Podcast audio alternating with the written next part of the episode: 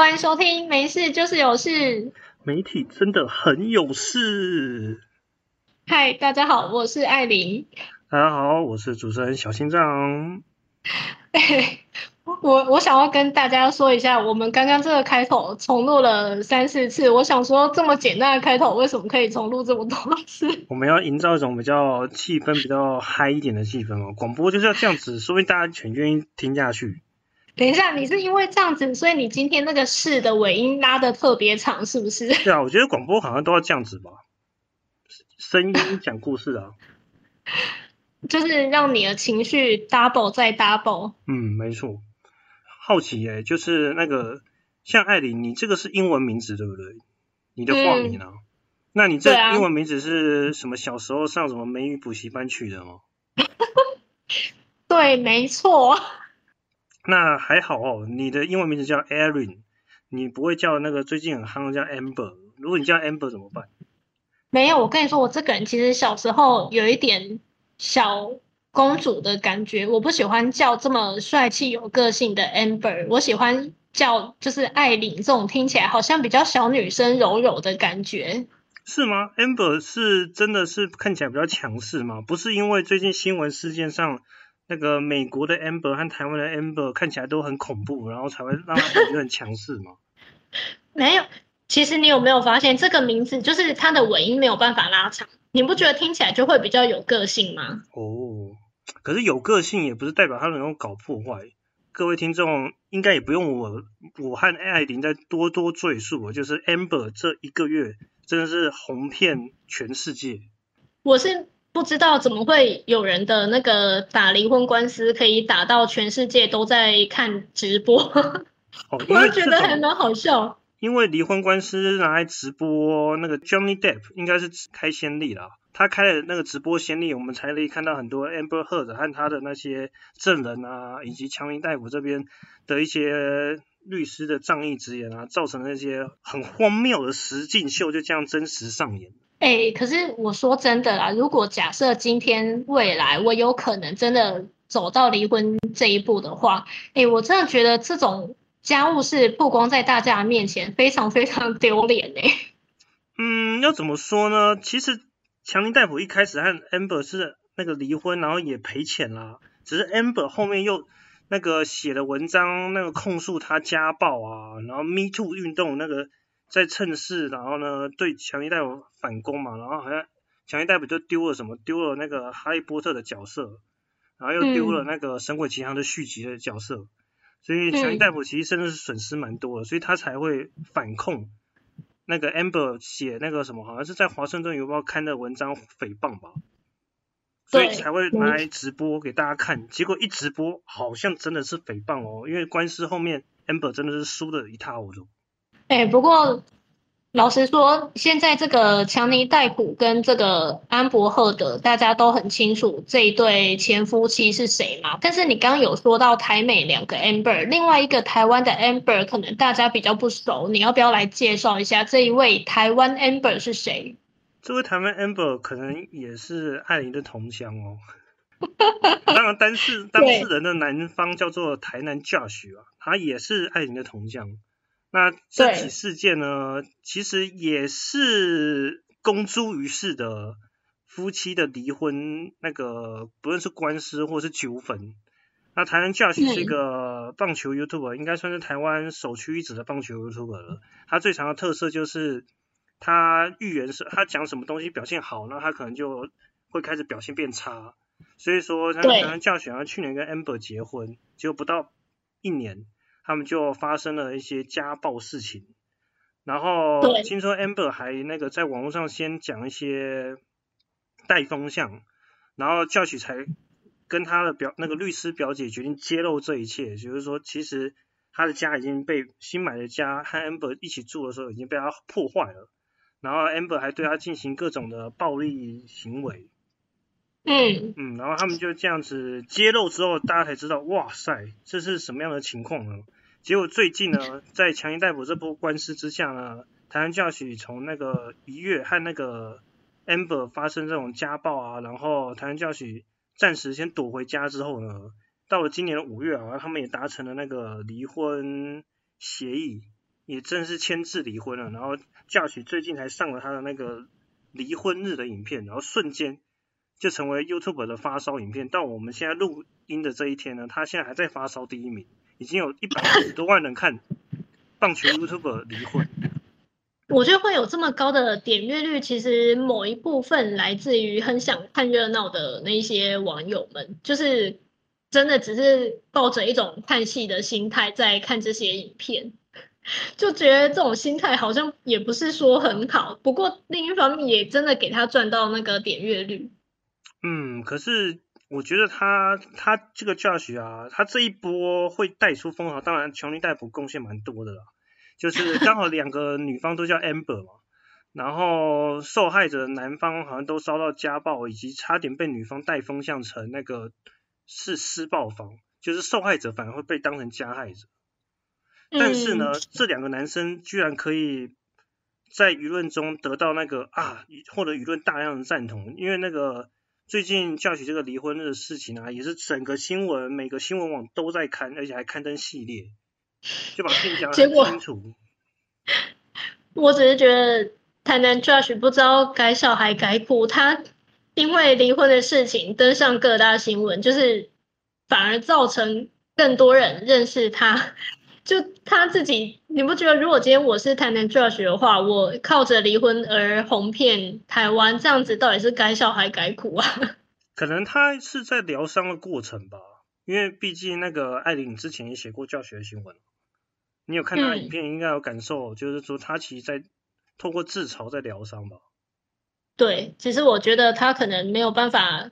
这么快走出来，因为我觉得。家暴这种东西其实会有很深的阴影在，就像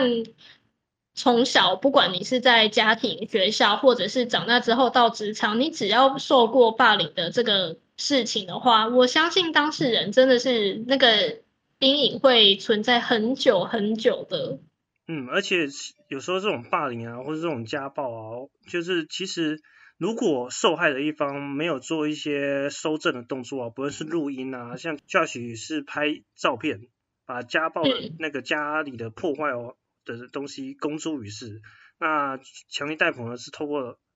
录音揭露 Amber 那个很酸，强尼戴普根本不会有人声援你，不会有人相信男生会会被家暴，这些都是有收集证据，然后才能让舆论反转，然后也才能让自己从那个。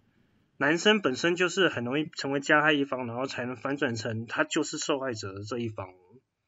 所以其实碰到这种类似被不论用哪种形式的攻击，好像收证真的很重要。那其实这种事情蛮常发生在很多地方，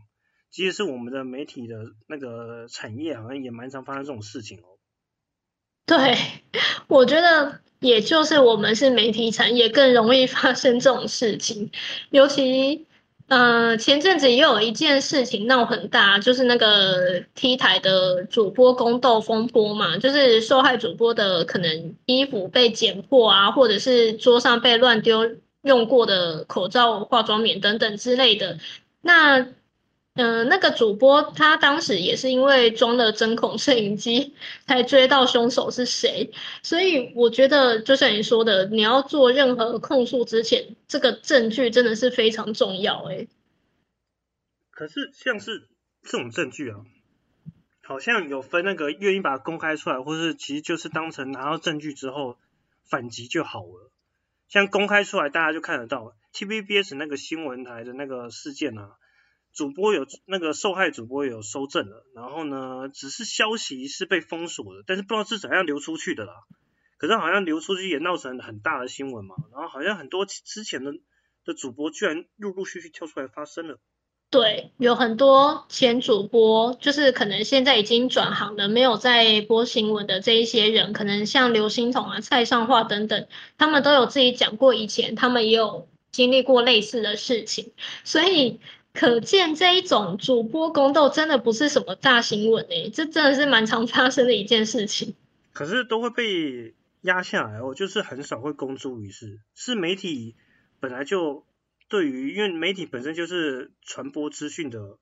那个产业嘛，所以他们其实对于如何封锁消息好像更也是更有一套。对，而且我相信发生这种事，因为毕竟真的是传出去比较难听，所以我相信各家媒体应该都不愿意把这种事情就是透露出去给大家知道。哦，那艾琳，因为你不只是待过那个电台网络新闻，你好像其实也待过新闻台、电视台。你之前的那个工作难道没有这样子的那个霸凌事件吗？之前职场这么 peace 吗？哈 哈哎，我先说，就是主播的他们那一方面，因为我必须老实说，我之前在编辑台的时候，我觉得我看到的，呃，主播同事们他们都感情蛮好的，就是没有像这一次那个 T 台他们的那个勾心斗角的样子。我不知道是不是因为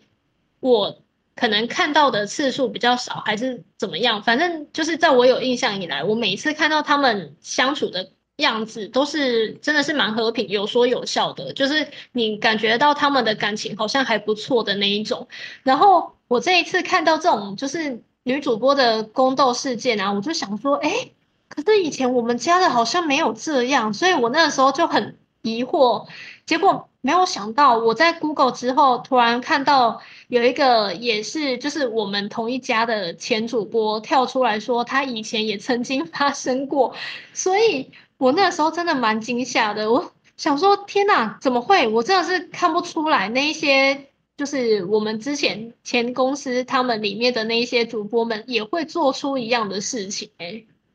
他们因为还想在这个业界打滚，所以说才决定。吞忍下来，是不是就要等真的完全离开了，才隐隐约约的透露一些消息？因为大家还是对他印象就是前媒体从业人员，所以你得罪了这个前公司，你好像即使到了走跳在整个产业，是不是多少也会受到一些，就是害怕可能自己的未来的工作受到一些发展受限。嗯，对，我觉得这就是一个很。我我不知道怎么讲哎，就是有时候明明自己是受害者，可是你偏偏为了保住自己的工作不能讲，你不觉得这是一件很吊诡的事情吗？就就是一个很不合理的事情啊，就好像是整个职场环境都一起在背后霸凌你一样，就是导致受害的人不敢发声来控诉，然后你只要一讲话，你有可能之后想要就算要跳槽去别家好了，可能也。就是人家会对你有这个印象，然后就不敢录用你，你不觉得这很奇怪吗？所以说，职场上面的 amber 还蛮多的哦，他们就是掌握到这个，知道这个 mega，所以说他们才可以大肆的从事这些霸凌啊，或是暴力啊，或是不论各种形式的暴力的攻击行为啊，他们就是深知。被害方不敢做任何的大声嚷嚷，对，所以我觉得其实这非常不可取，这也是为什么我们今天要来讨论今这个职场霸凌的事情。因为老实说，以前我跟小心脏两个人，可能就是在我们的职场上遇过某一些比较不好相处的。的，你觉得我要讲同事还是主管？其实他毕竟跟我们还是有一些上下阶层的关系了。好，对，就是真的还是有遇过这一些，嗯，比较不好相处的主管。然后甚至你说不好相处就算了，甚至有时候他可能还会把你拿来当他的挡箭牌，我们还要背黑锅。然后重点是还不能讲。讲了，人家就会觉得哦，就是你们年轻人啊，就是草莓族啊，怎么样怎么样？你不觉得这真的是？我有时候想一想，都觉得怎么会那么荒谬啊？嗯，那你觉得他像不像 Amber？Amber 吗？我觉得没有，因为你看哦，我们看到台面上的这两位 Amber 啊，就是应该说比较坚强，然后直截了当的在做事情。然后我们之前的那一位前主管啊，就是就是一个很软弱的人啊，他就是因为太过于软弱，所以呢，他只能透过这些小手段耍心机，然后害别人来稳固自己的位置。所以我觉得，如果认真要研究起来，我觉得还是有一点点差啦。嗯，可是美国 Amber 他一开始在法庭上真的是假哭啊，听说这每一场哭戏都没有流出半滴眼泪啊。对啊，他们也是装软弱啊，然后耍心机啊。哎，我们那个前主管不一样哦，人家有一次在那个更上面的长官面前直接爆哭一波，哎，你忘记了吗？哦，对啊，为什么他那时候爆爆哭啊？他说他没有资格，他带不好我们，对不对？他觉得他应该要那个辞职，是不是？对，他说他压力好大，就是没有想到要接主管这个位置，压力这么大，然后我们这么难管教，就他讲都讲不听什么之类的，所以，然后啊，因为因为一方面他那时候还有在上那个。研究所那个那个叫什么在职专班，所以他一方面又要工作，一方面又要顾学业，他就觉得天呐，自己怎么压力这么大，然后觉得自己好像能力根本不够可以当主管这个位置，然后就在我们更上面的长官面前爆哭。哎，你不觉得现在想一想，他这一招蛮厉害的吗？所以你认为他其实是在演的哦？就可能没有，我觉得他那个时候当然也真的有一些压力在，但是我觉得他有一点顺水推舟，就是因为自己压力很大，然后让自己可能那一次情绪失控之后呢，他方便他之后可以把这拿来当借口，就是。他以后不论遇到什么样的事情，他都可以说：“我真的压力很大，那我也真的想辞掉，因为我真的带不好他们什么之类的，就可以把这个顺顺的继续让它变成一套剧本来合理化。他其实没有在做事，这样。好吧，好吧，那其实这真的是蛮像这种情绪勒索，就是其实这就是目前大家会这么支持 Amber 的另外一面的原因，就是。他们觉得 Amber 在做一个情绪勒索，因为 Josh 这支影片他有讲到，他莫名其妙就会被 Amber 骂，他也不知道为什么，但是听说这就是 Amber 控制他的手段，就是你不知道他哪时候会爆炸。艾琳，你觉得我和你啊，在这位前主管，也就是我们的背心哥了，就是说跟他相处的过程中，是不是也是不太能摸得清楚他到底在想什么？然后我们是不是也莫名其妙会让他爆炸？我跟你说，他的点真的是一百个、一千个点，就是你随时不小心就会踩到他的雷。就是有的时候你可能只是想把事情做好，所以要问他的意见。然后你可能讲话口气比较急了一点，他就会说：“你跟主管讲话是这种态度吗？你有没有把我当主管啊？”然后呢，有的时候呢，你可能呃，就是要怎么讲？有时候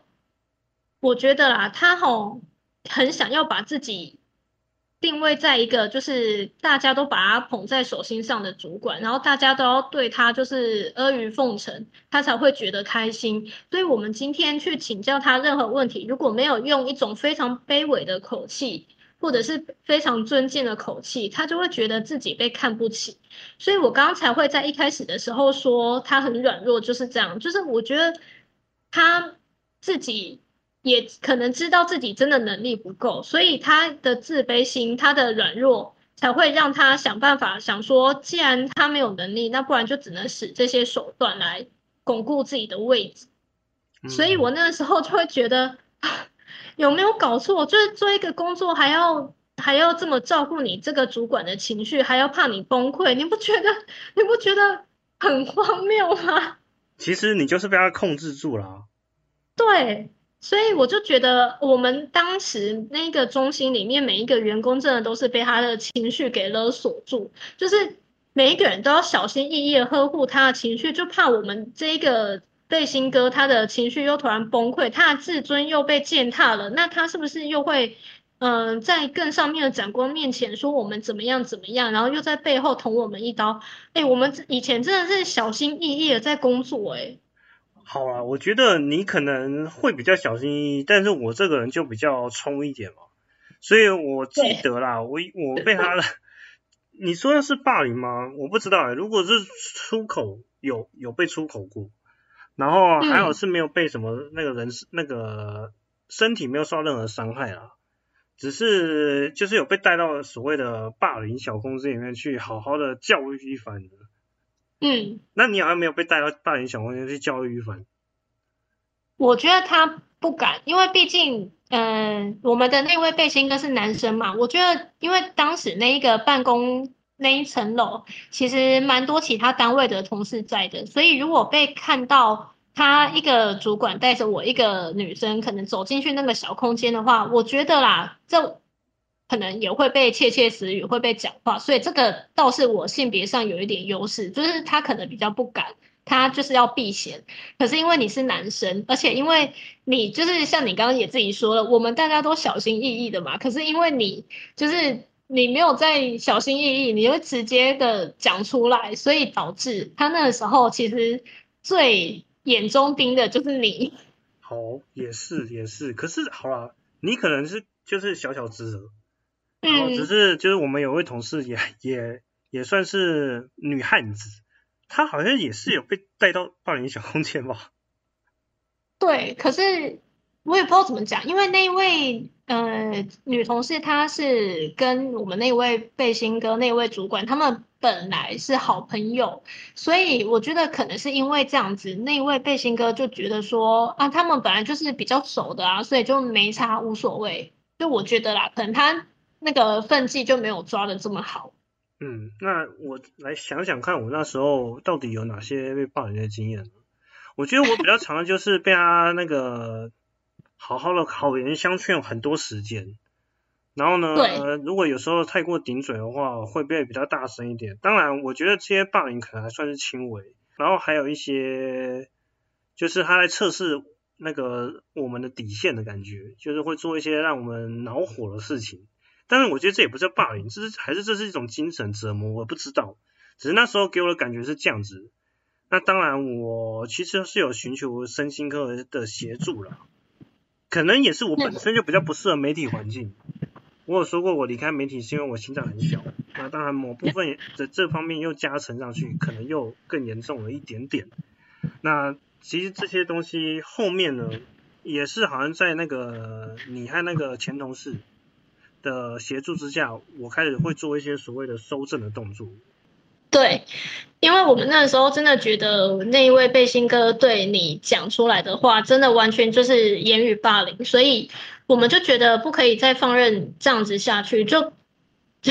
我们那个时候这样算怂恿吗？就是一直跟你说，你这每一次只要跟他讲话，你就一定要录音，那不然的话，以后如果他对你说什么更过分的话，这样你才可以，就是可能看要提告啊，或者是要揭穿他怎么样怎么样。对，因为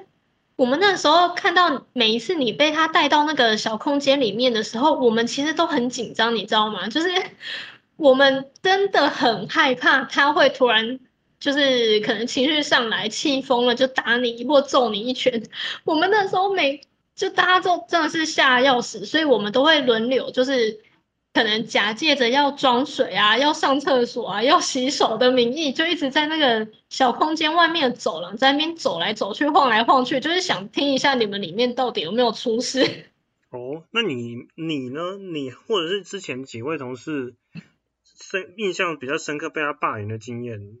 是什么样的情况？你觉得非常的不舒服？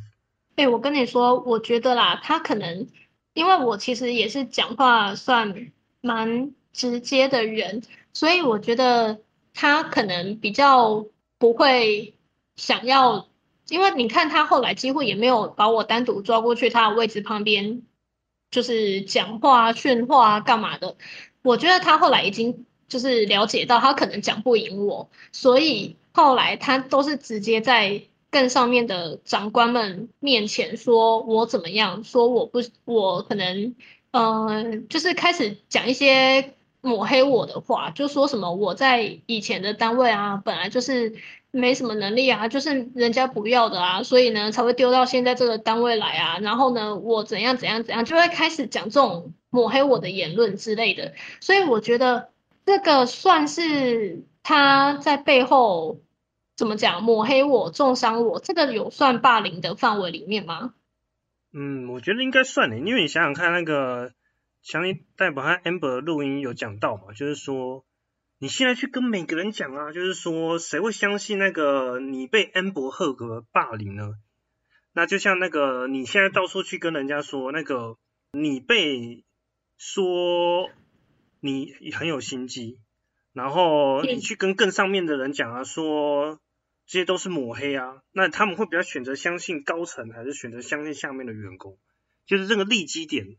是不是感觉起来舆论不在你那边？所以我跟你说，我后来就直接放弃跟人家解释，因为我后来发现，同样都是我们基层的员工的人，其实因为跟我大部分的人都跟我有共事过，不管是哪一个组、哪一个部门的同事，所以就是后来我有发现到，其实只要跟我共事过的人，他们都会知道我这个人的为人怎么样，然后会知道我的工作态度是怎么样。那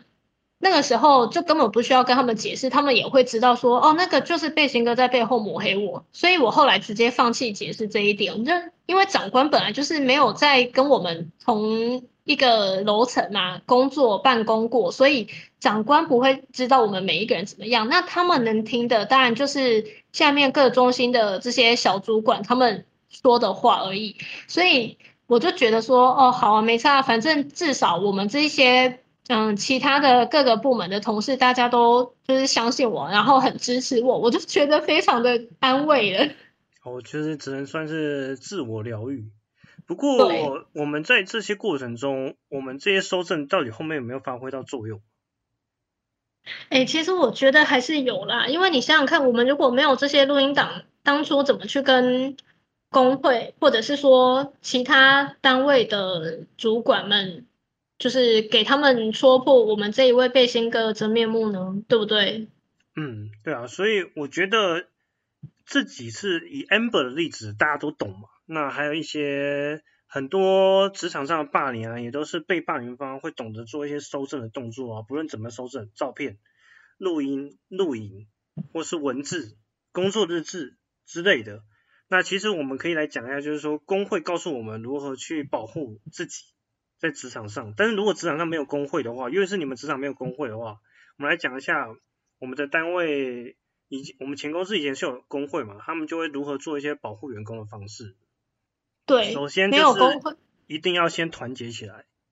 如果那个你觉得是上层对集大家的集体霸凌的话，就要首先就是先团结。而且。除了团结之外，大家要有共识，就是你们自己现在要共同的目标是什么？就是比如说，我记得像我们那个时候，我们就是工作量因为实在是莫名其妙大，所以我们那个时候工会至少就是跟我们说，要先确定好我们的这一个目标是什么，然后大家要团结一致的往这个目标迈进。这样，因为有时候毕竟每个人都会有不一样的想法，所以可能。大家在面对同样一件事，也会有想要达到的不一样的目标。那但是呢，万一你们真的公司是没有那个工会在的话，就是只能说你们这几个小小的螺丝钉要自己坚强团结，然后目标就专心放一个就好了，先不要就是很发散这样子，就集中一个，这样子才能直接比较有效率的去达到这个你们要达成的目标。嗯，然后再就是收证的重要啊，就是除了一些我们刚刚讲录音、录影或是照片，然后再就是工作日志，其实也算是有用的东西，因为它就是记录你的工作状态。哎，你那个时候写多久啊？我根本没有写，我实在没有什么文字的空间了。但是要问有写的人了，你应该有写一些吧？有，我有写，而且我很认真在写，我把。因为我们那个时候哦，跟大家说，我们那个背心哥那个主管就是非常爱迟到，就是他在我们把他这件事说出来之前，他真的是很常迟到，从一开始可能偶尔迟到五分钟、十分钟，就是。我们都可以理解，因为毕竟他开车嘛，有时候你就是会遇到塞车，然后这个我们一开始都觉得还好，就可以理解。但是他到后来真的是越迟到越久，就是可能开始迟到二十分钟，然后呢频率也越来越高，然后有时候还迟到半小时，甚至有一次最夸张迟到一个小时诶。然后我们那个时候就是真的觉得受不了，而且我们那个。那个背心哥，如果他迟到的话，就是会 delay 到我们这一些组员的进度，所以我们真的后来受不了的时候去反映，后来那一位背心哥才有比较改善这一点。所以你知道，我后来还是就是把他每一天几点上下班，我都有把它写，就是记录在我的工作日志里面呢。我比那个打卡钟还要准呢。哦，你帮那个背心哥打卡的意思？对，我都自己把它记录在我的工作日志里面。嗯。所以这些大概就是这两个方向啊，大家可以去尝试。当然，如果你是被同事的话霸凌的话，这些有没有用呢？有用，因为你可以往上呈报，就是你要找到可以信赖的人，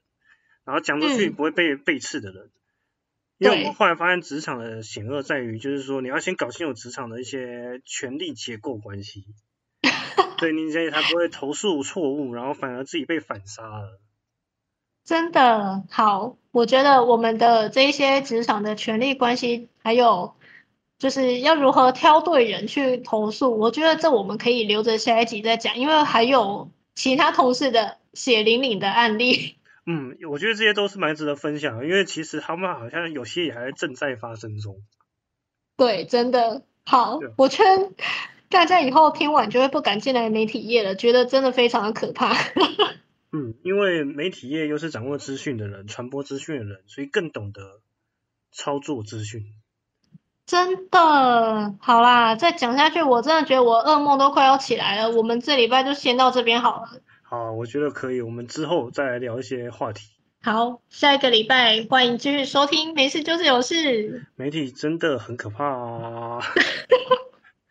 好，大家晚安。嗯，大家晚安，拜拜。